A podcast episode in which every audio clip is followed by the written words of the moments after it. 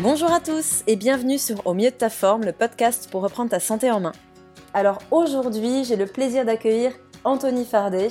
Il est ingénieur en agroalimentaire de formation, chercheur en alimentation préventive et holistique et auteur du livre Halte aux aliments ultra transformés, mangeons vrai. Il est aujourd'hui avec moi pour vous parler d'aliments ultra transformés, de prévention santé et environnementale. Anthony, bonjour. Bonjour. Merci, beaucoup d'être là. Merci, merci de m'inviter et de votre confiance. Alors, avant de vous assaillir de questions, sachez que je suis très heureuse que vous ayez accepté mon invitation. Parce que j'ai assisté à un congrès dont vous étiez l'invité et lorsque je vous ai vu sur scène, je me suis dit, mais je l'ai déjà vu en fait, car quelques mois plus tôt, euh, j'avais partagé une vidéo de vous sur Facebook. C'était un montage fait pour le Nouvel Ops où vous mmh. commenciez en disant euh, cette superbe punchline, je cite, Quand vous donnez un bol de céréales à vos enfants, c'est la même chose que leur donner un bol de bonbons et de confiserie. Oui, et en plus c'est vrai, scientifiquement c'est vrai. C'est une vérité scientifique. Exact. Et dans cette vidéo, tout comme dans votre livre, ben, je trouve que vous expliquez très bien les liens entre la détérioration des aliments et celle de la santé humaine et même planétaire. Euh, vous y expliquez notamment que 36% des décès en France sont attribués directement ou indirectement à une mauvaise alimentation. En effet. Et ce que j'ai beaucoup aimé, c'est que votre ouvrage est axé solutions. En fait, vous ne faites pas qu'un état des lieux, vous proposez des solutions applicables à tous les niveaux, pour les petits, pour les grands, euh, mm. pour les gouvernements, et j'ai trouvé ça euh, vraiment génial. Donc, donc voilà, donc merci à vous d'être présent avec moi aujourd'hui. C'est moi. Merci beaucoup. Alors, pour commencer, euh, ce qui peut être étonnant, c'est que dans votre livre, vous parlez d'holisme, de manger vrai, comme pourrait le faire un naturopathe. Exactement. Et je me disais, qu'est-ce qui a été l'élément précurseur de tout ça? Qu'est-ce qui vous a amené à écrire ce livre et à avoir cette vision? Alors en fait, euh, bah, tout est parti d'un constat vers 2011, l'année 2011, donc ça fait sept ans. En fait, je faisais avant beaucoup de recherches expérimentales en laboratoire, euh, classique quoi en fait, hein, ce que fait beaucoup de chercheurs dans mon domaine.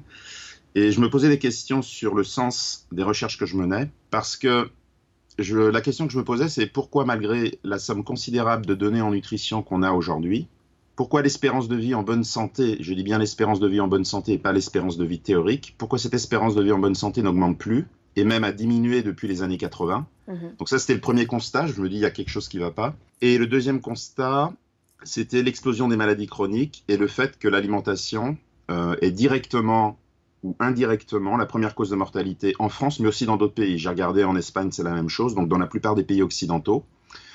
Donc je me dis, parce qu'en fait, les chercheurs aiment bien terminer leurs études en disant d'autres études sont nécessaires.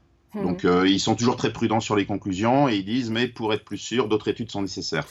Et, mhm. Voilà. Et pour euh, pour être très franc, euh, ça avait tendance un peu à m'agacer. Je me suis dit mais dans 200 ans, on va toujours faire cette même conclusion et les gens vont continuer à être de plus en plus malades et à mourir dans la rue quoi, pour mhm. être un peu trivial. Et donc, je me suis dit, non, il doit y avoir un problème ailleurs. J'avais l'impression que le problème était plus profond et que ce n'était pas d'autres études qui étaient nécessaires, c'était qu'il fallait tout simplement changer de logiciel. Euh, de logiciels alimentaires et que si on continuait avec le logiciel actuel, on pourrait bien continuer 1000 ans, on n'avancerait pas beaucoup et euh, voilà, et les maladies chroniques continueraient à augmenter, l'espérance de vie en bonne santé à toujours ne pas augmenter, voire à diminuer. Et donc ça m'a amené à ne pas me contenter des explications qui sont données pour les maladies chroniques, qui mhm. sont les deux, les deux, grandes explications qui sont d'une part la, fameuse transition alimentaire, hein, c'est-à-dire le passage d'une alimentation d'avant-guerre plutôt végétale et pas trop transformée, mais monotone, mhm. À une alimentation euh, d'après-guerre euh, plutôt riche en calories animales, en produits très de plus en plus transformés, mais plus hétérogènes. Donc ça, c'est la première raison. Tout le monde est d'accord là-dessus. Et la deuxième raison, c'est évidemment l'augmentation de la sédentarité ou la baisse de l'activité physique. Donc euh, tous les scientifiques s'accordent sur ces deux raisons, mais moi j'ai voulu aller plus loin. Et en allant plus loin, je me suis intéressé à l'éducation à l'alimentation et à la philosophie parce que la philosophie, que l'on veuille ou non, c'est ce qui guide euh, nos pensées, nos paroles et nos actions, ce en quoi on croit. Et donc, euh, j'ai voulu aller creuser, creuser, puis à force de creuser, ben, on finit par trouver. et donc, en fait, euh, d'abord, je me suis rendu compte que le niveau d'éducation nutritionnelle était très faible, que les gens connaissaient pas grand-chose, et ce qui est normal, puisque moi-même, étant bac plus 8 en alimentation nutrition, j'ai mis une quinzaine d'années avant de m'éveiller au nouveau logiciel dont on va parler. Donc moi-même étant dans le milieu, ça a été long. Donc j'imagine les gens euh, qui ne sont pas dans le milieu. Donc ça c'est la première raison parce que en fait l'ignorance fait faire des mauvais choix. Quand vous ne savez pas, vous ne pouvez pas faire de bons choix. Mm. Et l'ignorance ne nous permet pas de résister à la pression publicitaire et marketing qui est souvent très agressive, notamment pour les produits ultra transformés, malheureusement pour beaucoup à destination des enfants. Mm. Donc ça, c'était une raison supplémentaire, donc qui n'est pas scientifique euh, au sens strict du terme, mais qui est très importante. Et la raison la plus profonde et qui, pour moi, est à l'origine de tout, qui a été la révélation, c'est que je me suis rendu compte euh, que le logiciel que nous utilisons depuis 150 euh, ans que la recherche en nutrition existe est un logiciel réductionniste. Pour faire simple pour nos auditeurs, c'est quoi le réductionnisme nutritionnel? C'est résumer l'aliment à une somme euh, de nutriments ou de composés, glucides, lipides, protéines, fibres, minéraux, vitamines, mais sans lien entre eux. C'est-à-dire l'aliment n'est qu'une somme de composés. C'est une vision très mécanistique euh, qui a été euh, systématisée par le philosophe Descartes, qui avait une vision réductionniste du monde et qui disait que la seule façon de faire de la recherche et d'appréhender le monde, c'était de le décomposer en parties et d'étudier les parties isolément. Alors pourquoi pas hein, Je ne dis pas que le réductionnisme est inutile puisqu'il euh, a permis de découvrir les calories, les glucides euh, et les vitamines. Hein. La découverte des vitamines a quand même permis de lutter contre les, déficiences en vitamines, euh, beriberi, scorbut, etc. Donc, donc le réductionnisme a une utilité, mais là aussi on pourrait y revenir. Mais le problème c'est qu'aujourd'hui il est devenu tellement tout puissant qu'il en est devenu presque arrogant et dogmatique et qu'il exclut toute forme d'autre pensée. J'ai compris à ce moment-là qu'en fait, la recherche qu'on mène aujourd'hui, que le veuillent ou non les scientifiques, est basée sur une philosophie qui est une philosophie réductionniste. Mais les gens l'ont oublié en fait. Ils ont oublié les chercheurs aujourd'hui qui sont partis d'une philosophie parce que quand moi j'ai mis en avant la philosophie complémentaire qui est la philosophie holistique, mhm. souvent on me disait ce n'est pas de la science. Mais je rétorque, vous oubliez que vous-même êtes partie d'une philosophie. Donc pourquoi ne devrions-nous pas euh, injecter un peu plus d'holisme? Si vous voulez, j'ai fait un lien qui a été la révélation de tout, c'est que j'ai fait le lien entre cette pensée réductionniste, les aliments ultra transformés et les maladies chroniques. Parce que les aliments ultra transformés étant des recombinaisons d'ingrédients, ils sont issus de cette pensée qui fractionne l'aliment en composés isolés et les réassemble, mais qui ne tiennent pas du tout compte des interactions entre les composés qui, qui existent naturellement dans l'aliment et la synergie d'action des composés qui est plus protectrice que euh, le composé pris isolément, extrait et rajouté dans un autre aliment. Tout à fait. Mm. Voilà, donc si on n'a pas compris euh, ce que j'appelle cette relation de transitivité, c'est-à-dire pensée réductionniste, aliments ultra transformés et explosion des maladies chroniques, on ne peut pas apporter de solutions durables, que ce soit au niveau des recommandations alimentaires, des régimes ou des, de la diététique. Donc cette équation est fondamentale. Donc ça veut dire en fait que la pensée réductionniste est une des causes principales de l'explosion des maladies chroniques. Et ensuite, en fouillant encore un peu plus, j'ai observé que la baisse de l'espérance de vie en bonne santé et l'explosion des maladies chroniques est totalement concomitante avec l'arrivée massive des aliments ultra transformés en Occident d'abord, dans les années 80. Alors ce n'est pas une cause et un effet, c'est une association, mhm. et c'est une association qui pose question euh, et, qui, interroge en fait. Donc voilà un peu l'idée, et quand je me suis éveillé à tout ça, je me suis dit que, faire euh, je, Si je communique, voilà, donc je, communique avec les scientifiques, ça, d'accord, c'est mon métier, mais je me suis dit, c'est pas les scientifiques qu'il faut convaincre, c'est d'abord le grand public. Et je me suis dit, le meilleur moyen euh, de transmettre au grand public, au plus grand nombre, euh, cette découverte, entre guillemets, c'était d'écrire un bouquin grand public, parce que euh, même une conférence est toujours un peu limitée, je peux pas, je peux pas donner des conférences tous les jours. Donc euh, voilà d'où vient ce bouquin, qui est né en 2016 au niveau des idées. L'écriture s'est fait fin 2016. Donc ça, ça, a été quand même très vite, et je trouve que c'est pareil réussi, parce que en effet, il y a beaucoup de personnes qui vont dire mais attends, pourtant aujourd'hui l'espérance de vie est plus longue et, justement ce que je trouve très chouette, c'est que vous nous dites très bien que l'espérance de vie certes est plus longue, mais en bonne santé pas du tout, loin de là, c'est en train de chuter. Et puis, je trouve que cette vision réductionniste, on peut aussi la voir dans d'autres cas. Je pense notamment, euh, à l'époque, on avait des maladies infectieuses, contagieuses, qu'on soignait avec des pilules. Et aujourd'hui, on tente de soigner des maladies de civilisation, euh, qui ont des causes pour la plupart alimentaires et environnementales toujours avec une même pilule qui va agir sur un système, alors que euh, on n'agit plus du tout dans la globalité. Et, ce que j'ai trouvé très bien aussi dans, votre approche, et c'est pour ça que j'en suis euh, peut-être euh, autant réceptive, c'est que vous intégrez cette notion d'holisme et de globalité qu'on trouve beaucoup dans les médecines chinoises, dans l'ayurveda, dans la naturopathie européenne, et mm. qui est un peu absente côté scientifique, et de faire ce lien dans l'alimentation, dans l'industriel, avec les maladies de civilisation, je pense que c'est euh, extrêmement novateur et puis surtout ça permet de, bah, d'expliquer aux gens ce qui se passe et de les aider à faire les bons choix. Alors ce que vous dites est, très très très important parce que vous touchez aussi au, euh, du doigt le rôle de la médecine, qui est aujourd'hui la médecine conventionnelle et réductionniste, c'est-à-dire elle raisonne par organe, dans un esprit très réducteur et curatif. Mmh. Et effectivement, la médecine n'a pas évolué par rapport au contexte des pathologies qui sont apparues. Elle pouvait se concevoir, cette euh, médecine curative et réductionniste, euh, quand on avait des maladies de déficience infectieuses avec euh, des médicaments. Pourquoi pas? Mhm. Mais aujourd'hui, on est dans un contexte où le déclenchement d'une maladie est multifactoriel et lié à un environnement. Il faut que la médecine se réinvente totalement, qu'elle arrête de croire qu'elle va pouvoir guérir ces maladies chroniques multifactorielles que je qualifie d'industrialisation avec des pilules qui sont euh, plutôt le fruit d'une pensée réductionniste. On ne pourra pas euh, enrayer les maladies chroniques seulement avec des pilules.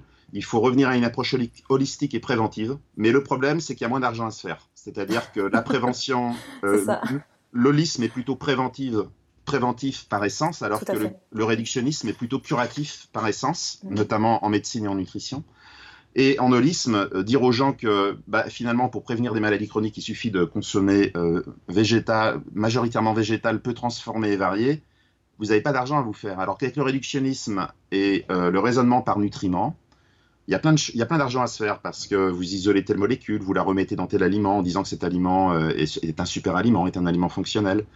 donc c'est un processus sans fin où il y a beaucoup d'argent à se faire. Il y a tous les régimes. Vous verrez que tous les régimes sont basés sur des nutriments sans gluten, hyperprotéinés, sans, euh, moins gras, salé, sucré, exact. pauvre en cholestérol, pauvre en acides gras saturés. On est toujours sur un nutriment, Tout comme fait. si un nutriment allait nous guérir. Mhm. C'est totalement faux. Mhm. C'est pour ça que ces régimes échouent totalement et que les maladies chroniques progressent, parce qu'on ne mange pas des nutriments, mais des aliments. Exact. Et Mhm. c'est fondamental parce que ce que vous mettez dans votre bouche, c'est avant tout une matrice alimentaire, un tout. Et ce tout est d'abord influencé par le degré de transformation, on y reviendra j'imagine par la suite. Et donc cette erreur fondamentale de raisonner par nutriments ne fait absolument pas le, le, euh, le bien-être de la société et de l'environnement, elle ne fait le jeu que d'intérêts financiers et industriels. Et en même temps, elle crée une telle confusion parce qu'on essaye d'expliquer le tout à partir de, quel nu- de quelques nutriments que les gens deviennent fous et confus au niveau nutritionnel, d'où l'orthorexie. C'est-à-dire que j'ai Mm. j'ai aussi fait ce lien que l'orthorexie était la maladie du réductionnisme. C'est-à-dire qu'à force de créer une confusion et des recommandations contradictoires, il y a une espèce de maladie du manger juste qui devient angoissante et pathologique. Donc ces recommandations par nutrition, par nutriments, euh, évidemment, ne peuvent pas marcher.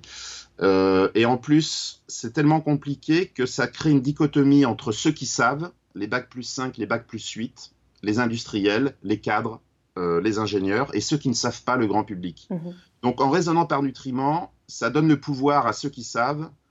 Et comme c'est tellement compliqué, ceux qui ne savent pas, bah, ils ne sauront toujours pas. Et c'est plus facile de les contrôler en leur vendant des aliments reformulés à l'infini. Par contre, quand on revient à l'holisme, là, tout devient d'une simplicité enfantine. On redonne le pouvoir à la société et on lui redonne, on rend, on rend le grand public acteur de son alimentation en lui disant c'est tellement simple que vous n'avez pas besoin des industriels et de bac plus 8 pour vous dire comment manger. C'est ça. Il y a pas besoin de- vous n'avez pas besoin d'eux pour bien manger.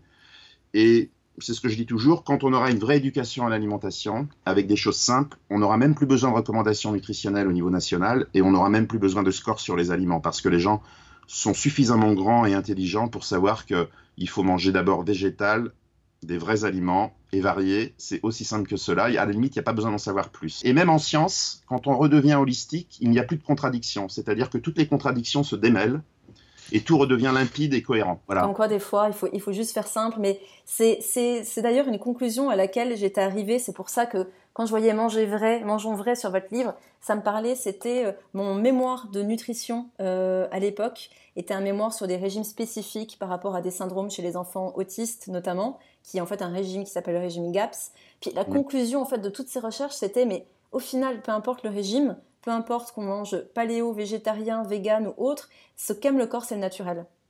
Et le ça. succès de certains régimes, c'est tout simplement qu'on va retourner à des aliments vrais, on va Oui. retourner, retourner à des aliments que le corps connaît parfaitement, qu'il sait ça. gérer. Comme vous le dites très bien vous-même, le tout est plus que la somme des parties. Mmh, C'est ça. vraiment la globalité, euh, quelque chose qu'on nous, enseigne d'ailleurs beaucoup aussi dans la naturopathie ou dans la vision holistique en général. Oui. Et, et- et clairement, c'est comme vous dites, c'est simple comme beau jour, mais il n'y a pas d'argent à se faire. c'est ça, c'est pas, c'est pas rentable pour les industriels, la pharmacie, parce que les gens vont se remettre à être en bonne santé. Mm. Donc il y a, y a, moins d'argent à se faire pour l'industrie, la pharmacie et la médecine. C'est ce qu'a très bien analysé Colin Campbell aux États-Unis, qui est un éminent biochimiste euh, en nutrition, un, mm-hmm. grand chercheur, mm-hmm. qui avait très bien analysé ces ces deux approches holistiques et réductionnistes, et il encourageait de passer d'un cercle vicieux réductionniste, basé sur des évidences scientifiques très étroites, très partielles, qui n'a que pour but de faire de la rentabilité et de l'argent, à un cercle vertueux holistique au service de l'humain, basé sur une évidence scientifique globale, solide et euh, durable. Et pourquoi manger vrai? C'est par opposition aux aliments ultra transformés qui sont des faux aliments et que j'ai appelé moi des fake food. C'est très à la mode, mais puisqu'ils sont internationaux ces aliments, mhm. euh, c'est pas mal de les appeler en anglais. Donc fake food leur va très bien parce que ce sont des, aliments maquillés qui, ne sont même plus euh, des aliments. Alors euh, justement, parlons-en. Ces aliments fake food, cette vision de ultra transformé, comme on peut le trouver sur votre livre, qu'est-ce que c'est que ces aliments-là? Qu'est-ce qui fait qu'on peut les identifier euh, simplement pour le, consommateur euh, lambda? Oui, alors c'est très important. Alors D'abord, ce qu'il faut bien préciser, c'est que le concept de produit ultra transformé va bien au-delà de la malbouffe et la junk food. Ça englobe des aliments présentés comme bons pour la santé et qui n'en sont pas. Donc ça, c'est très important, c'est un concept plus large. Mhm. Il faut rendre à César ce qui est à César. Ce concept a été défini pour la première fois en 2009 par les par des épidémiologistes brésiliens, donc Carlos Monteiro en tête, qui est un, grand scientifique épidémiologiste de santé publique. Et donc, pourquoi cette euh, définition est révolutionnaire?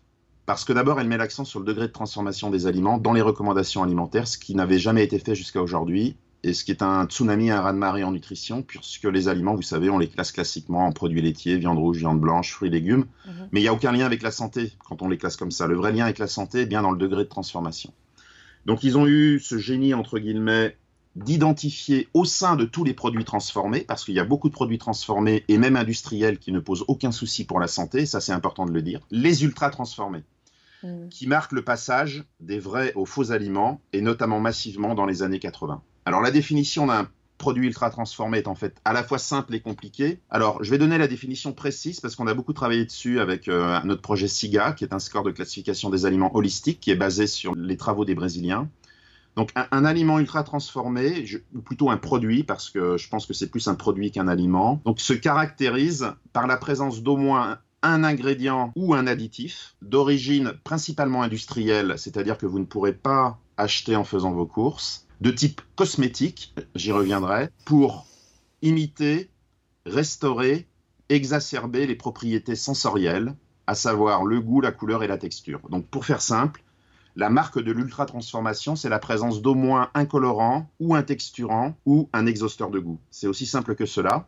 Alors, je sais que pour le grand public, c'est pas facile de reconnaître un exhausteur de goût, un colorant et un texturant parce que les noms sont compliqués. Donc, ce qu'on peut encourager le grand public à faire, ou le consommateur lambda, c'est de prendre des bonnes lunettes, de lire la liste des ingrédients, et plus elle est longue, moins il reconnaît les noms, moins c'est bon signe. Plus il voit de E quelque chose, ou des sucres qu'il ne peut pas acheter, comme du sirop de fructose, du sucre inverti, du dextrose, des maltodextrines, mhm. de l'extrait de malte d'orge, des sucres alcool, des polyols, des édulcorants, la probabilité d'être en face d'un produit ultra transformé est très forte alors, il y a deux solutions. Soit il l'achète et il le mange à l'occasion, il n'y a pas de souci.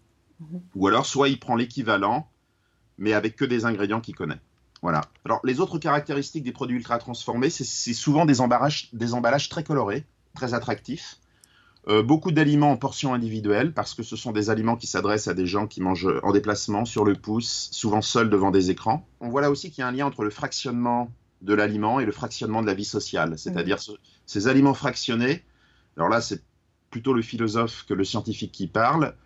Il y a une espèce de lien entre le fractionnement de la vie sociale, puisque ces aliments s'adressent à des gens plutôt isolés, euh, pas seulement, mais plutôt isolés. Mhm. Donc des emballages attractifs. Pour les enfants, beaucoup de personnages de l'univers des enfants pour les attirer. Autre caractéristique, donc on l'a dit, le suremballage en portions individuelles. Et puis des promotions souvent, comme c'est des, produits qui sont peu chers à fabriquer à bas coût avec peu d'aliments euh, et d'ingrédients nobles, on peut se permettre des promotions. Et enfin, dernière caractéristique, vous avez souvent des mentions qui donnent l'apparence que ce sont des aliments bons pour la santé alors que ce n'est pas le cas. Par exemple, vous prenez des, je vais pas donner de marque aujourd'hui, mais vous prenez des céréales petit déjeuner très connus où c'est marqué céréales complètes en haut, en vert évidemment, avec un petit épi de blé, céréales complètes, et c'est marqué enrichi en vitamines et minéraux. Donc les parents ont l'impression d'acheter un bon aliment pour leurs enfants, Mhm. ce qui est totalement faux car ce, ce produit ne contient euh, est une euh, est une bombe de sucre. C'est rempli de sucre à tous les niveaux. Donc on est bien, on est typiquement dans cette pensée réductionniste qui fractionne les aliments et les recombine, c'est-à-dire que on donne l'apparence par une forme de maquillage, d'où euh, le, le terme ingrédient et additif cosmétique, et on maquille le produit en, avec le mot complet, céréales complètes ou enrichi en, mi- en minéraux et vitamines.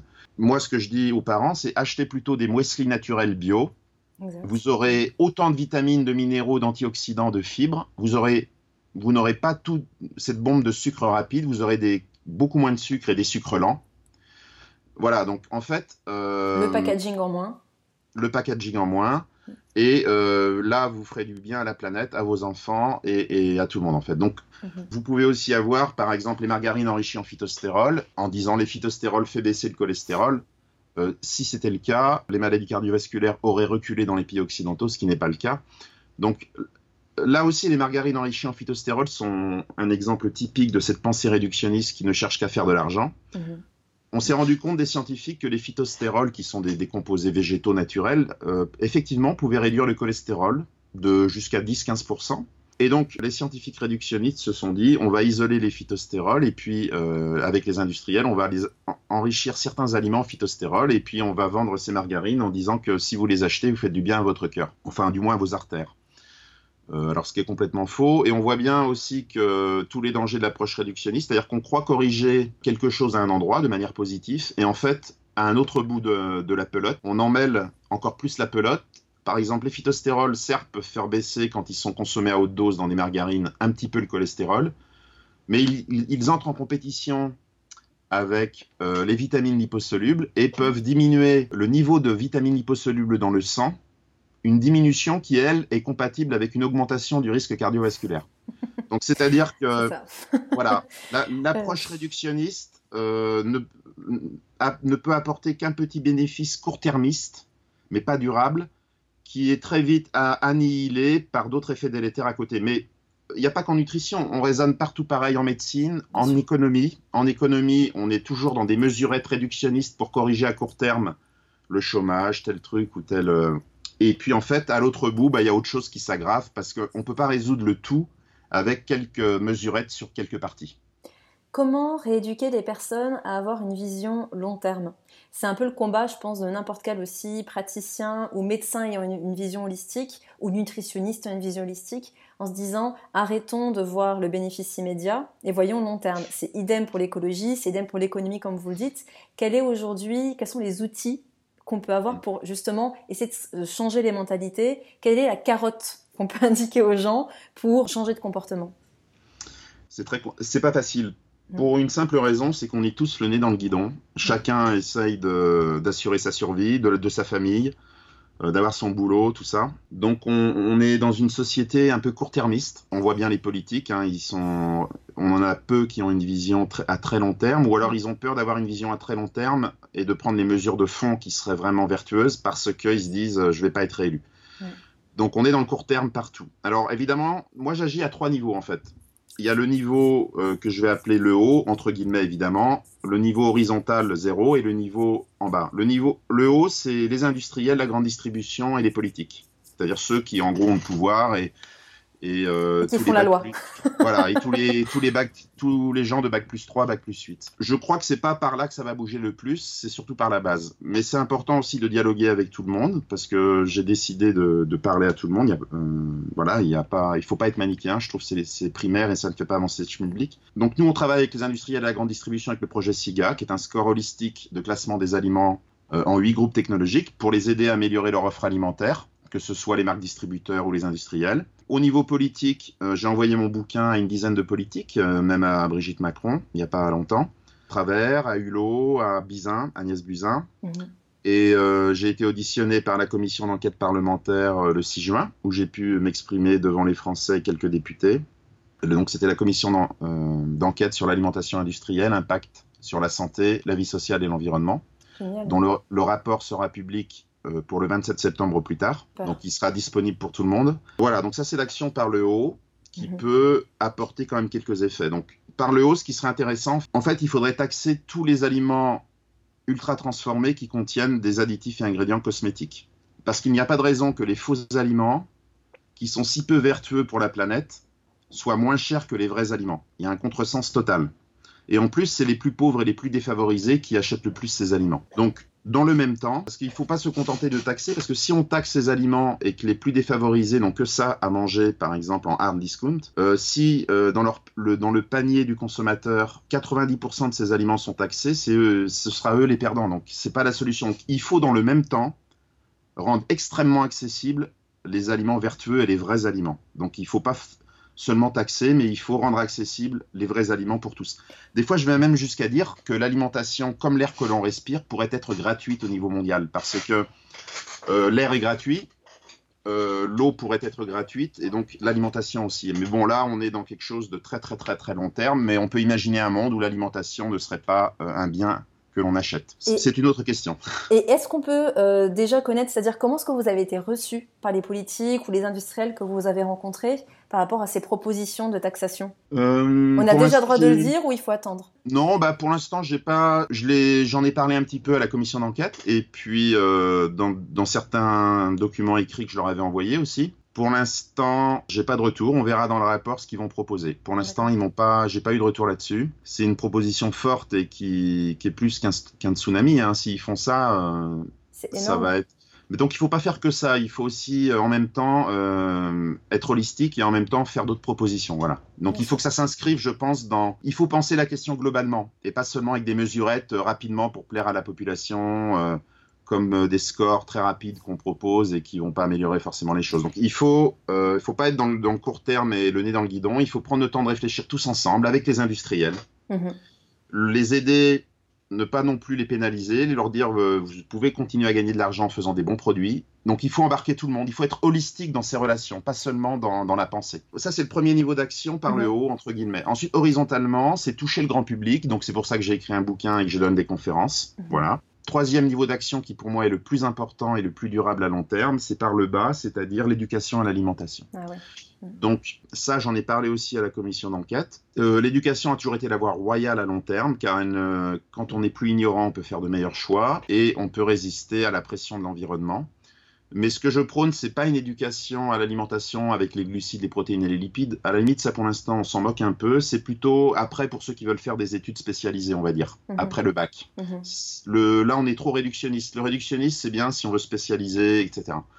Non, moi ce que je prône, c'est l'éducation à l'alimentation préventive et holistique, c'est-à-dire comment sont faits les aliments, comment cuisiner, comment les reconnaître, leur goût, leur saveur, la vie sociale autour d'un repas, comment reconnaître un aliment ultra transformé, quel est l'impact de mon acte d'achat sur la planète. Voilà, des choses très... Euh, euh Pratico-pratiques et essentielles. Voilà et global. Mhm. Voilà, et donc en ce moment, on est en train de faire une version euh, pour euh, enfants de notre bouquin qui devrait être, euh, paraître début 2019. Donc ça, ça va être une autre action aussi pour toucher et sensibiliser les plus jeunes parce que à long terme, je ne vois pas d'autres solutions. Après, c'est aussi qu'il y a des gens qui, s'ils sont convaincus par le logiciel que je propose, le nouveau logiciel, mhm. d'ailleurs, je... Bah, justement, Justement, j'allais vous en parler. J'allais vous en parler parce que vous avez abordé tout à l'heure justement cette histoire de score hein, qui a été mise en place, euh, le Nutri-Score, en tout cas, si mmh. on peut en parler, parce que c'est vrai qu'il y a de plus en plus de personnes qui disent ah mais maintenant on peut quand même voir sur les aliments le A, le B, etc. Qu'est-ce que vous répondez à ces personnes qui font confiance au Nutri-Score?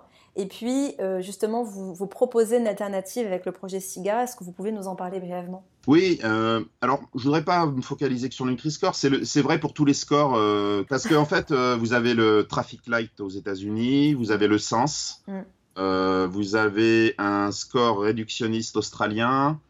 Voilà, j'ai été un peu regardé sur Internet. La plupart des scores pour scorer les aliments sont issus toujours de cette tradition réductionniste en fait. Ce n'est que l'aboutissement de la pensée réductionniste, c'est-à-dire c'est des scores qui sont élaborés sur quelques nutriments à encourager et à limiter.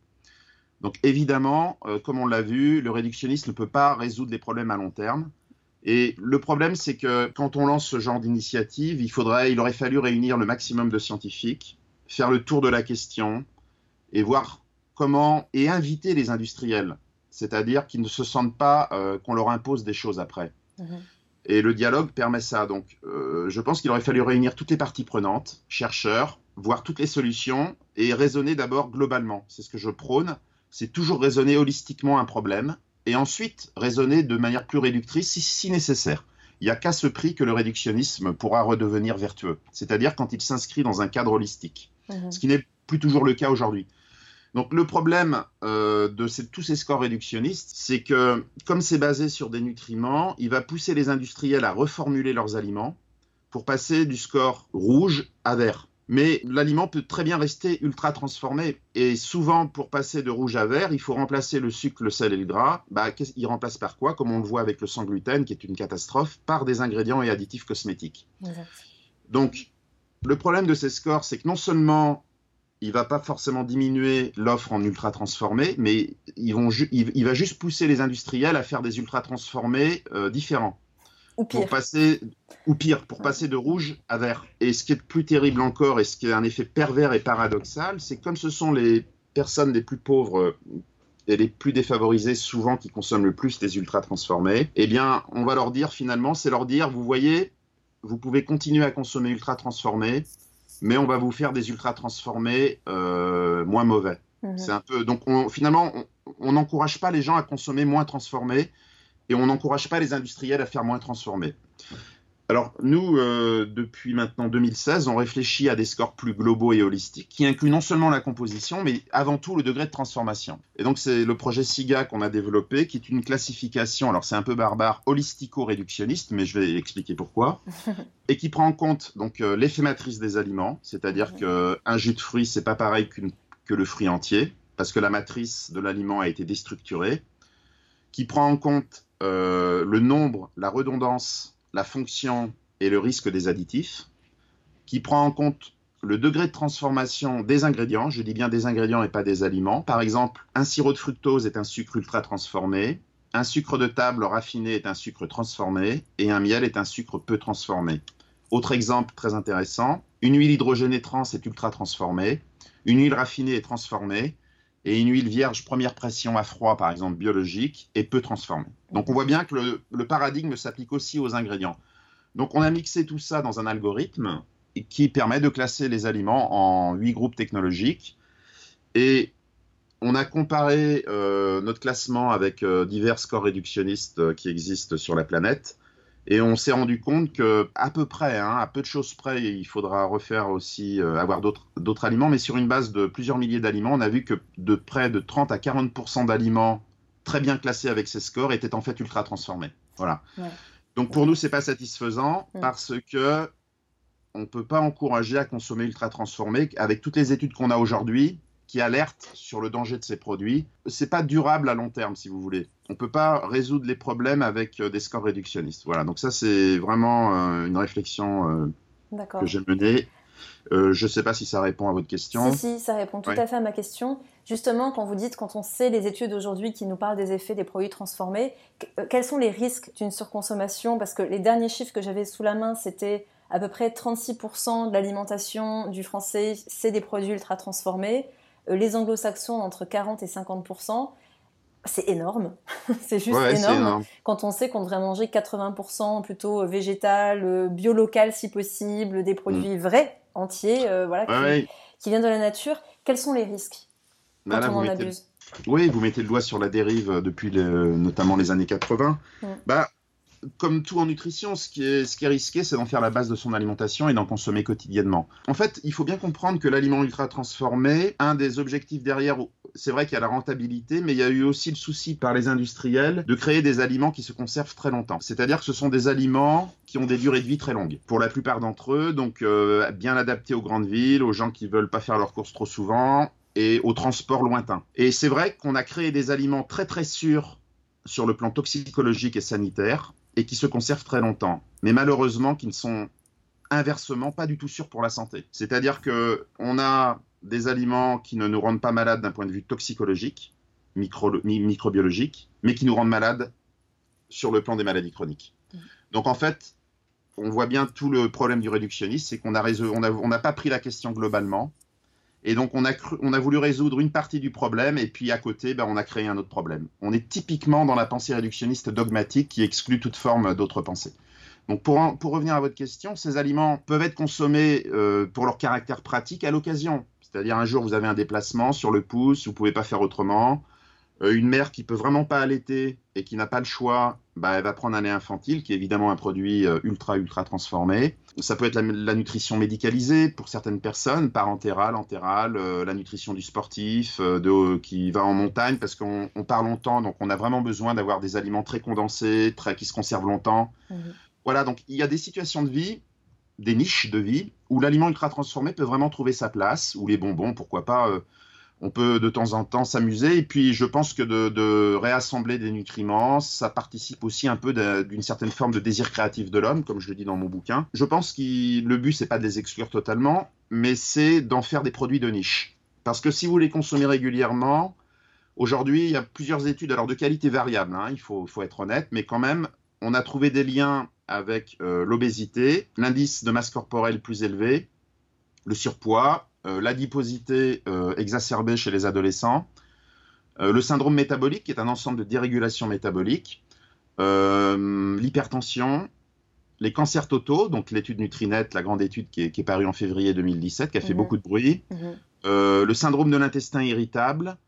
Et enfin, les dyslipidémies ou dérégulation du métabolisme lipidique. Donc, vous voyez, jusqu'à aujourd'hui, alors que la classification euh, NOVA qui pointe du doigt les aliments ultra transformés n'est quand même que très récente, on a déjà toutes ces associations. Alors, comme je le disais, toutes les études ne sont pas de, qualité identique, donc il va falloir plus d'études. Mais toujours est-il qu'on a suffisamment d'éléments pour alerter par principe de précaution et de dire aux gens attention, on a des indices, il ne faut pas continuer à consommer ces produits régulièrement, car sinon vous mettez votre santé en danger.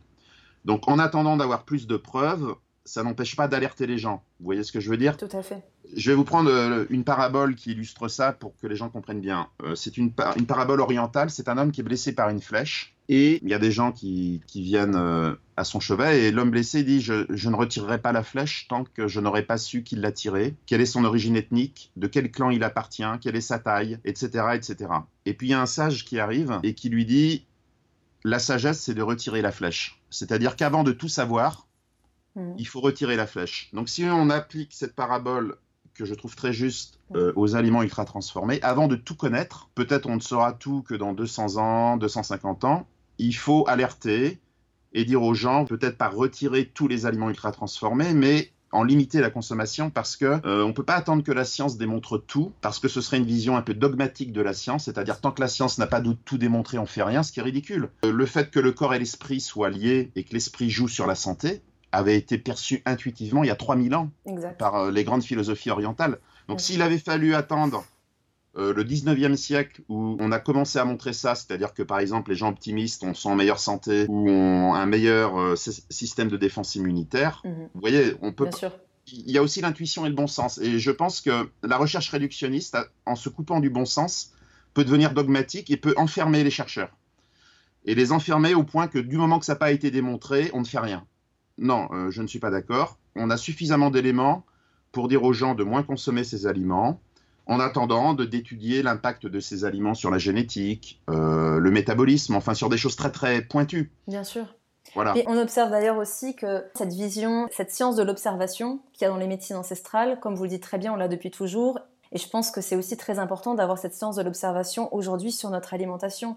On se rend bien compte de manière individuelle je vais manger tel aliment, je me sens pas trac, je me sens fatigué, j'ai mal au ventre ou autre, ou alors à l'inverse quelque chose qui me donne de l'énergie, comme devrait être tout aliment à la base, il nous devrait nous donner de l'énergie, pas nous en prendre. Donc, euh, ce serait vraiment le déjà juste d'observer sans forcément avoir la preuve. Puis après, on sait aussi quand même que les méfaits du sucre sur la santé, sur l'hyperinsulinisme, sur le mm. diabète, qui sont des facteurs favorisant les cancers et autres maladies de civilisation, Aujourd'hui, c'est prouvé, on le sait. Et malheureusement, dans ces additifs, euh, vous, le montrez très bien dans votre ouvrage aussi, c'est du sirop de glucose, euh, c'est euh, du maltose, du dextrose, tout ça, c'est des sucres ultra transformés.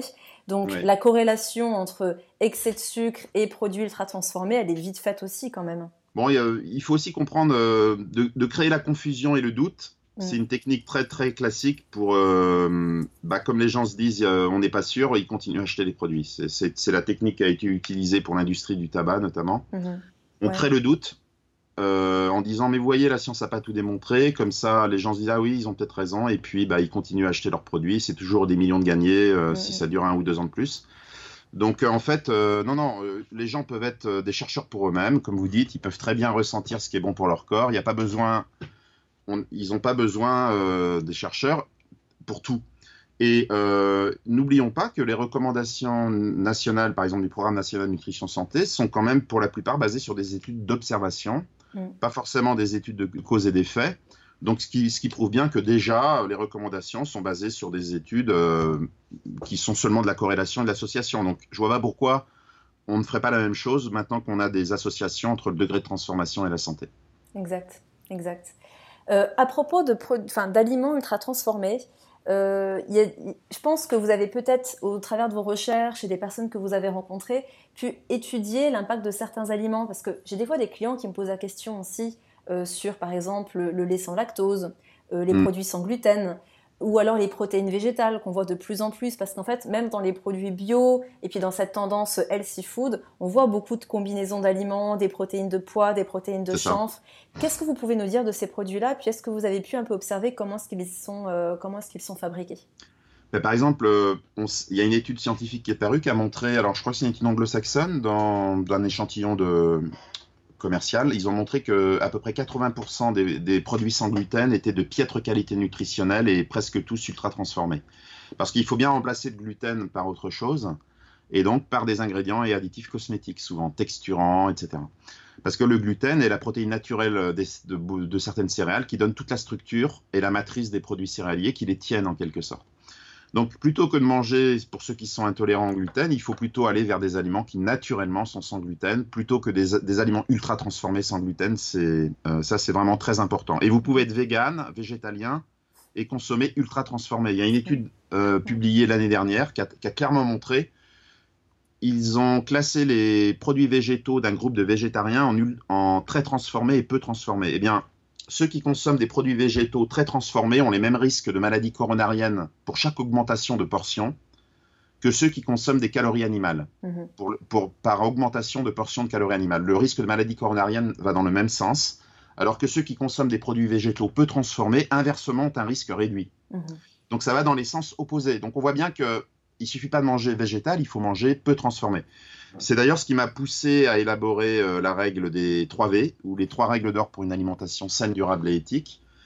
Euh, cette règle des 3 V, alors c'est très intéressant parce que je suis arrivé à une conclusion euh, scientifiquement qui avait déjà été appréhendée par d'autres personnes de manière intuitive. Euh, cette règle des 3 V, c'est végétal, vrai, varié. Pour faire simple, toute la science concourt à montrer que le régime protecteur universel est un régime riche en produits végétaux à base de vrais aliments, donc non ultra transformés et variés, et si possible bio-local et de saison. Mhm.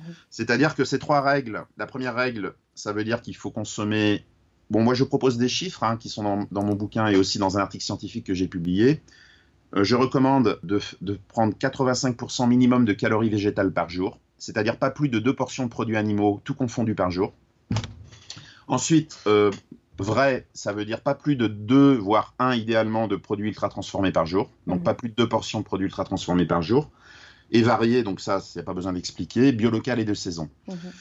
Pardon, mais je me permets de rebondir. J'ai trouvé extrêmement bien que vous donniez des exemples. Enfin, si je peux me permettre de citer, euh, vous donnez par exemple euh, pour, euh, voilà, de manière générale, en moyenne, ne pas dépasser 300 calories, 330 pardon, calories de produits d'origine animale par jour. Ce serait par exemple, pour vous citer, 150 grammes de filet de bœuf, un yaourt nature. Voilà. Ou 100 grammes de saumon frais et 30 grammes de gruyère ou encore un œuf dur, 30 grammes de gruyère et un quart de litre de lait. Et ça, ce serait max par jour pour être lancé. Et voilà, Je, trouvais ça très, euh, très pédagogue. Et, ces trois règles sont euh, mutuellement inclusives. C'est-à-dire que j'ai beau réfléchir, j'en trouve pas de quatrième. Et j'ai beau réfléchir, si j'en retire une, il manque quelque chose. Parce que ces calories animales, pour être vertueux, il faut que ce soit de vrais aliments et non pas des calories animales ultra transformées. Parce qu'en fait, ces trois règles, je les ai élaborées pour protéger non seulement la santé humaine, mais aussi le bien-être animal, l'environnement et les petits producteurs. Parce que si vous respectez ces trois règles, vous n'avez plus besoin de vous préoccuper des nutriments, pas besoin d'avoir de connaissances en nutrition, vous êtes sûr de manger vertueusement pour les trois dimensions de la vie sur Terre, l'homme, les animaux et l'environnement, mhm. euh, de protéger les petits producteurs, la vie sociale. Et pourquoi c'est formidable? Parce que comme le produit ultra transformé et l'arbre qui cache la forêt est le symbole de la destruction de toutes ces dimensions. En changeant votre alimentation, vous régénérez tous les systèmes alimentaires au niveau de la planète. Par, le, par votre seul acte d'achat, tout est concentré dans le produit ultra transformé. Donc, en en consommant moins, si la population mondiale en consomme moins, on va régénérer la biodiversité, régénérer le bien-être animal, on va tout régénérer. Et même la vie sociale et des petits producteurs. Ces trois règles sont euh, non seulement scientifiques, mais holistiques. Et juste, je voulais préciser que j'ai découvert en fait que d'autres personnes avaient abouti aux mêmes conclusions, notamment un certain monsieur, euh, doc, qui est médecin, Christian Talchaleur, qui avait aussi ah oui. élaboré cette règle des 3 V. Mmh. Et je l'ai découvert après coup. Donc je l'ai appelé pour lui dire écoutez, euh, je suis vraiment très étonné. Euh, je suis arrivé aux mêmes conclusions que vous. Alors lui, c'était pas vrai, c'était vivant, aliment vivant. Mmh. Moi, j'ai utilisé vrai. Donc c'est intéressant de voir qu'on a convergé vers les mêmes règles par mmh. deux chemins différents, c'est-à-dire un chemin plus intuitif et médical, et moi, on va dire purement scientifique. Et autre convergence qui est très intéressante, c'est toutes les zones bleues de la planète. Les zones bleues, c'est les zones où il y a le plus de centenaires. Mmh. Eh bien, si on observe les régimes alimentaires, ils obéissent tous à la règle des 3 V. Tous. Exact. Exact. En effet, j'écoutais une conférence sur les zones bleues dernièrement et ça va toujours être 80% d'aliments euh, végétaux, plutôt qualité locale. Après, pour les, les, les, civilisations centenaires, il y a toujours cette vision aussi philosophique où c'est des personnes avec qui euh, on se fend la poire. C'est des personnes marrantes qui, qui, qui connaissent pas ouais. le stress non plus, euh, qui ont une activité physique normale, c'est-à-dire ils sont pas à s'épuiser tous les jours euh, à faire du mm. sport, mais ils ont une activité physique complètement normale mais régulière. Bref, a, on, on, retrouve en fait tout, tout, tout, ce mélange de choses. Justement, ce qui, ce qui est très intéressant dans ce que vous dites, c'est cette vision globale, mais vraiment à tous les niveaux. Euh, vous parlez aussi dans votre ouvrage de différentes études en fait qui ont, ont essayé de, de, de supposer qu'est-ce que ça donnerait un nouveau euh, mode d'élevage animal, un nouveau type de culture, puis vous en arrivez à certaines conclusions. Est-ce que vous pouvez nous en dire plus? Ben oui, d'abord, il faut. Là, je suis en train de lire un, des un bouquin de Jacques Capla qui a amené une réflexion vraiment euh, formidable euh, sur l'agriculture biologique. Alors, ce qui est très intéressant avec Jacques Capla, c'est qu'il est arrivé aux mêmes conclusions que moi, mais pour pour le champ, c'est-à-dire qu'il mène la même réflexion que moi au niveau du champ, c'est-à-dire que l'agriculture conventionnelle aujourd'hui est une agriculture réductionniste, mécanistique, qui obéit à des intrants et des sorties, un peu comme le corps humain qui obéirait à des intrants de calories et des sorties de calories, ce qui est totalement faux. Mmh. Et il prône une agriculture moderne qui est l'agriculture biologique, qui n'est pas une agriculture ancienne, mais qui est une vision très très moderne. Et aujourd'hui, on observe même sur certaines parties de la planète que le biologique donne des rendements plus élevés en matière sèche que le conventionnel. On peut nourrir jusqu'à 14 milliards d'êtres humains avec l'agriculture biologique.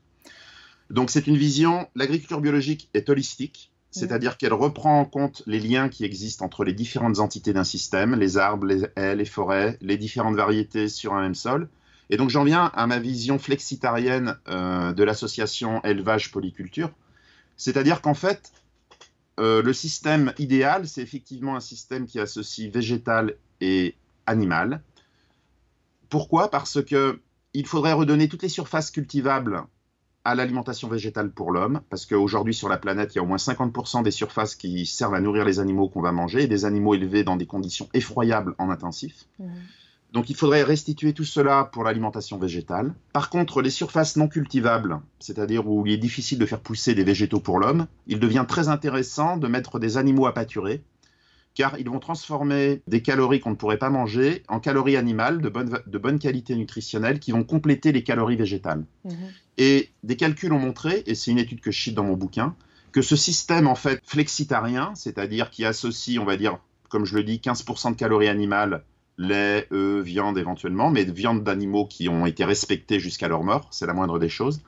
Mais moins de pression sur l'environnement que le tout végétal. Parce mmh. que si vous êtes tout végétal et que vous arrêtez de manger des calories animales, eh bien, comme vous n'avez plus cette source de calories animales qui vient de surfaces non exploitables pour l'homme, ça met une pression supplémentaire sur les surfaces cultivables pour plus de végétal. Tout à fait. Ouais, voilà. Je, Donc je ça suis peut... entièrement d'accord avec cette vision-là.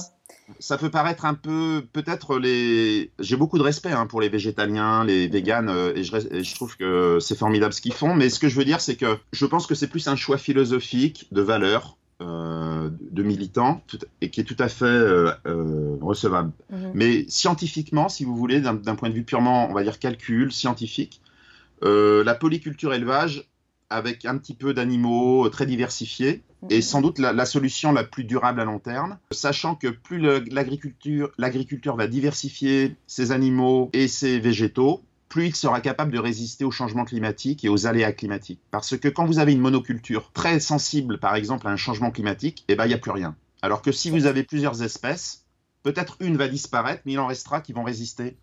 Parce qu'elles auront des conditions, euh, elles seront adaptées à des conditions climatiques différentes. Donc on voit bien que revenir à l'holisme en agriculture, comme pour l'alimentation, n'est que bénéfique pour l'humanité, c'est bénéfique pour l'agriculteur qui va retrouver le sens de son métier. Par exemple, hier, je regardais une, euh, émission sur euh, l'Auvergne dans Des racines et des ailes qui était mhm. vraiment formidable et il y avait une éleveuse qui, voulait revenir à un élevage vertueux. Mhm. Donc euh, le soir, elle donnait des caresses à ses animaux mhm. et remettait la maman vache avec son petit veau pour qu'il puisse la téter le soir. Elle les remettait à l'air libre, à l'herbe. Et elle disait que elle était heureuse parce qu'elle retrouvait les racines de son métier qui avaient été perdues par, cette, euh, par ces élevages intensifs euh, qui sont, on peut le dire, hein, euh, inhumains et concentrationnaires. Et moi, ça m'a vraiment fait plaisir. Mm. Et il y avait même un stage de formation où ils apprenaient à masser le dos des bovins. Pour, et puis on les voyait vraiment heureux, les bovins. On les voyait très. On les sentait vraiment heureux, quoi. Et voilà, retrouver ce lien entre l'éleveur, ses animaux, l'environnement, tout le monde est gagnant en fait. L'holisme, avec l'holisme, c'est du gagnant pour tout le monde. Mais tout à fait. Moi, ce que j'ai trouvé de, dingue par rapport à ces études que vous mettiez en valeur, je me disais, mais est-ce que la science, elle n'est pas gentiment euh, en train de nous ramener à nos traditions où, comme dans les modes de culture et d'élevage en biodynamie, tous les règnes doivent être présents. On a, on a le végétal, on a l'animal, on a l'homme euh, qui évolue dans un environnement naturel et, qui respecte les cycles naturels de vie. En fait. On retrouve ça tout à l'heure. J'allais vous interrompre quand vous parliez de, culture bio. Je pensais mm. notamment à la culture euh, à la permaculture, où il y a toujours mm. voilà, ce mélange des espèces, où c'est le tout qui est plus que la somme des parties, c'est-à-dire on peut pas, euh, on peut pas tout dissocier. Et, euh, et, de plus en plus, et puis c'est vrai que moi-même, je me suis beaucoup posé la question parce que j'ai été, on va dire, allez, à 95% mon alimentation végane. J'ai commencé mes études parce que j'essayais de trouver vraiment le moyen de régénérer la santé intestinale, d'abord la mienne, ensuite celle des personnes que j'accompagnais de manière végétale. Et je me mm. suis posé vraiment ces questions sur ok, qu'est-ce qu'il est possible de faire, qu'est-ce qu'il est bon de faire?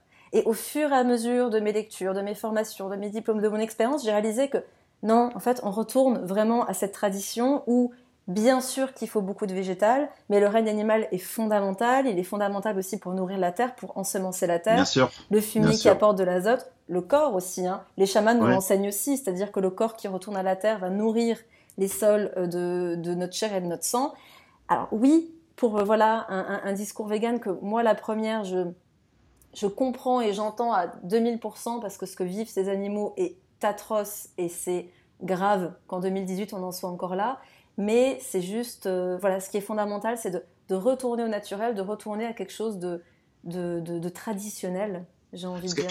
Oui, puis ce qui est important, c'est que quand les si les gens font des choix philosophiques ou militants, voilà, il ne faut pas chercher à l'imposer au plus grand nombre. Chacun doit. Mais bien sûr, bien par sûr. Contre, euh, par contre, le, la voie royale et là les scientifiques commencent à s'accorder, c'est le flexitarisme, c'est-à-dire une, une, voie intermédiaire entre euh, ma règle des 3 V est en fait une règle flexitarienne, mhm. elle autorise deux portions par jour de produits animaux. Donc le flexitarisme, c'est manger de la viande à l'occasion de temps en temps, comme on le faisait d'ailleurs autrefois, hein, où, où, la viande accompagne le végétal et non l'inverse. Il faut changer de paradigme, c'est-à-dire que le plat principal doit être des végétaux et de temps en temps, euh, on met un peu de viande, euh, mais pas toujours. C'est intermédiaire entre l'omnivorisme occidental qui détruit tout Mhm. et les végétariens, on va dire, ou les végétaliens. Voilà, c'est un petit peu la voie intermédiaire. Mais ce qui est intéressant, c'est que la science, les calculs aussi, parce que les calculs, les chiffres, euh, c'est pas anodin et c'est important aussi d'en faire, euh, montrent que cette voie semble euh, tout à fait viable et durable et qu'on devrait pouvoir nourrir. Vous voyez, on est 7 milliards 500 millions aujourd'hui, 7 milliards.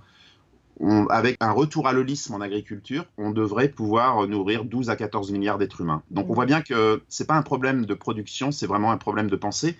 Et pour revenir au réductionnisme, L'élevage intensif est issu de la pensée réductionniste, et on voit bien que toutes les maladies qui sont générées dans ces élevages intensifs de volailles ou même en monoculture sont le fruit de, la perte d'interaction entre les éléments. Parce que quand les éléments sont en interaction les uns avec les autres et qu'il y a biodiversité, chacun se protège mutuellement. Mhm.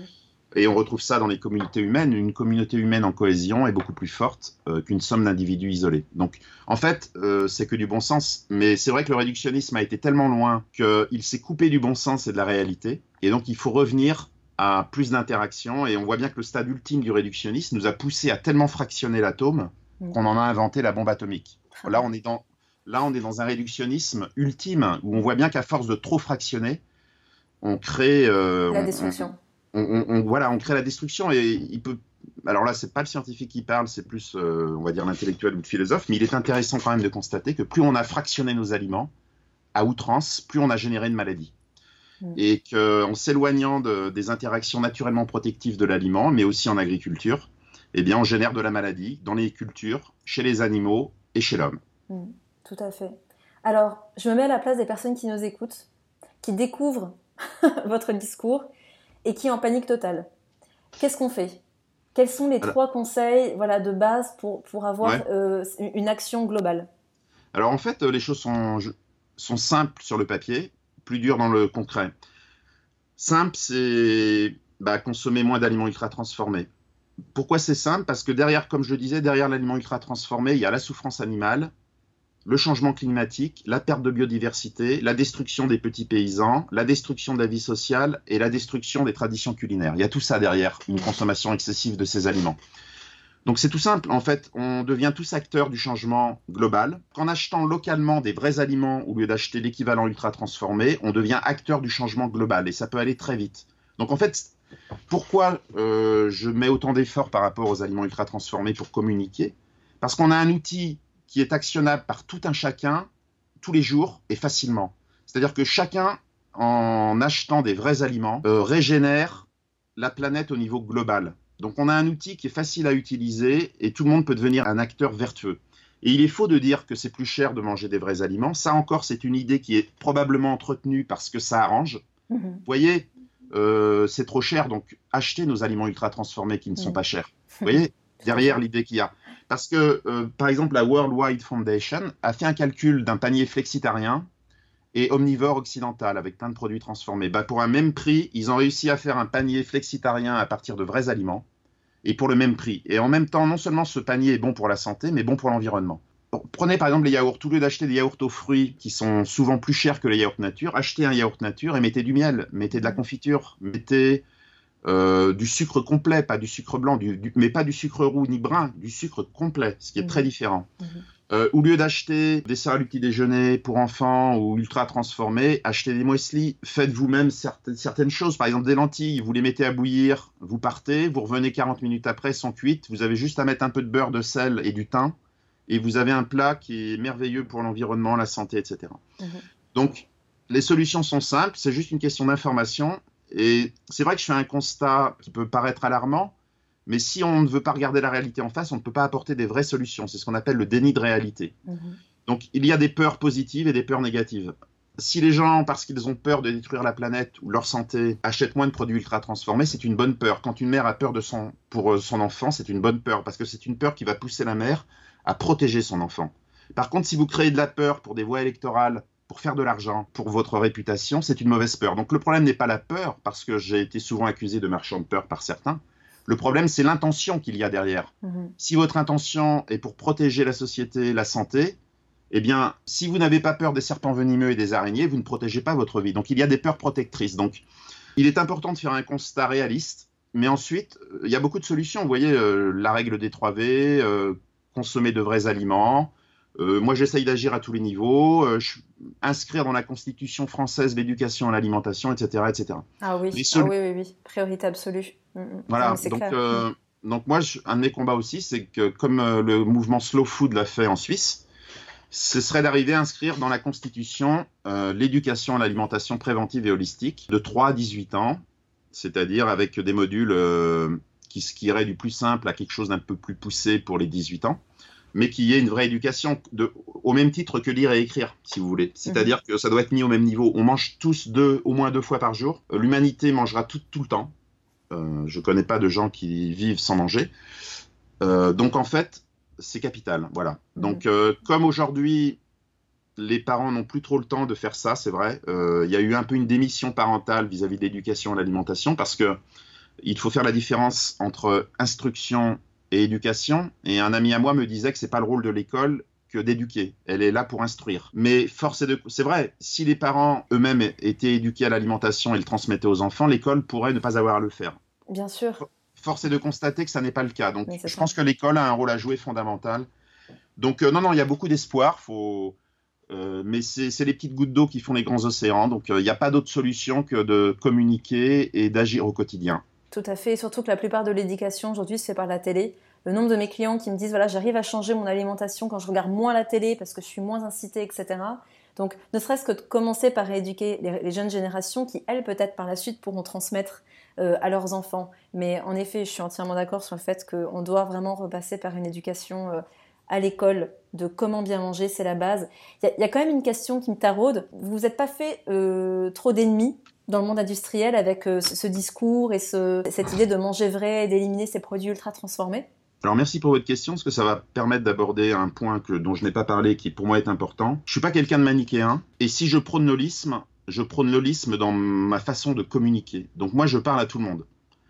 Il n'y a pas les bons et les méchants. Parce que ce discours manichéen, où les gens s'enferment dans leur vérité, pensant qu'ils ont raison et que les autres ont tort, ne fait pas avancer League d'un pouce, chacun se braque sur sa position et ça ne et même c'est même pire, c'est que l'autre se renforce pour euh, par réaction. Et moi je c'est ce que je dis toujours, je ne suis c'est ce que je dis dans l'introduction de mon livre, je ne suis je ne suis contre rien, je suis toujours pour quelque chose. Donc moi je suis pour protéger la société, la santé, les animaux et l'environnement et ça change tout parce que au niveau de ma détermination première, quand vous êtes pour quelque chose, vous n'êtes pas dans l'agressivité. Tout à fait. Donc moi je ne suis pas contre par contre, ce qui est assez paradoxal, c'est que les attaques les plus virulentes ne viennent pas des industriels, mais viennent euh, de mes collègues académiques. C'est là où j'ai été le plus attaqué.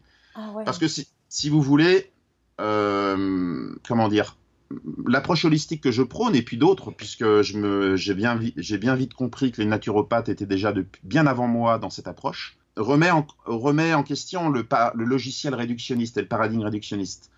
Donc, euh, c'est vrai que certains peuvent se sentir un peu menacés, mais ils ont tort parce que euh, l'holisme ne fait qu'englober le réductionnisme. Et je pense au contraire que tout ce qui a été fait de manière réductionniste auparavant va pouvoir retrouver sa valeur dans une approche plus globale. C'est-à-dire qu'on va aller plus loin, on va englober tout ce qui a été fait et on va lui redonner une valeur, mais dans un contexte global. Donc, je pense qu'il faut plutôt travailler main dans la main plutôt que de s'opposer entre académiques.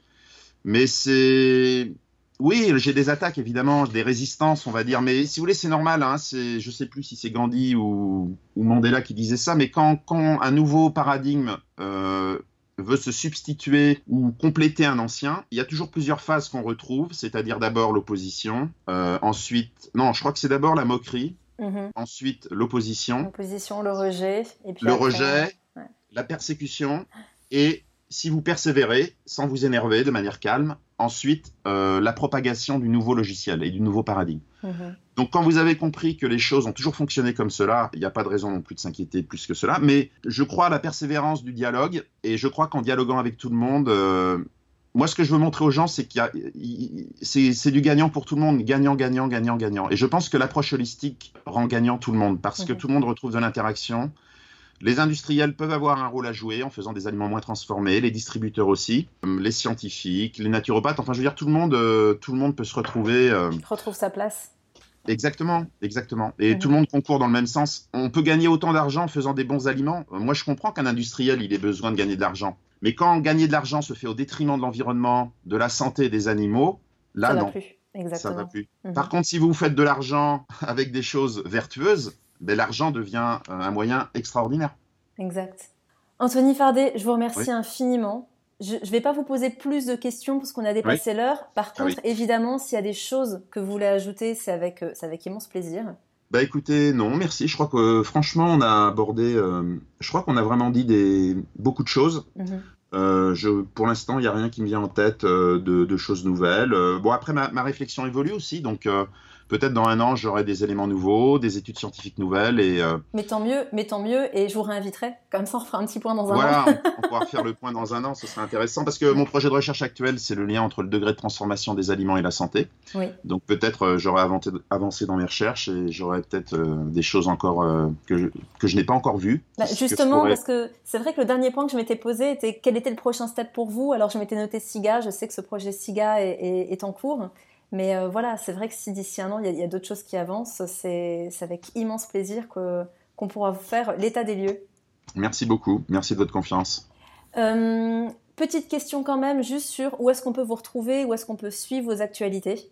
Quel est le meilleur moyen pour les gens de vous suivre? Alors, euh, tout ce qui est article d'interview, de, vulgarisation, TV, radio, médias, tout est mis sur Facebook et LinkedIn. Donc, mm. ceux qui me suivent sur LinkedIn et Facebook auront toutes mes actualités, surtout qu'elle va être très chargée à la rentrée, là. En septembre, ça va être un gros, gros mois à ce niveau-là. Euh, sur Twitter aussi. Mais des fois, Twitter, je mets un petit peu moins de choses. Donc, LinkedIn et Facebook, c'est la priorité. Et après, pour ceux qui veulent les articles scientifiques, il y a le Facebook des chercheurs euh, qui s'appelle euh, ResearchGate en un mot, donc la, porte de la recherche en, français. Et donc là, je mets, euh, parce que sur Facebook, je ne vais, pas, vais pas mettre mes, mes, articles scientifiques purs et durs.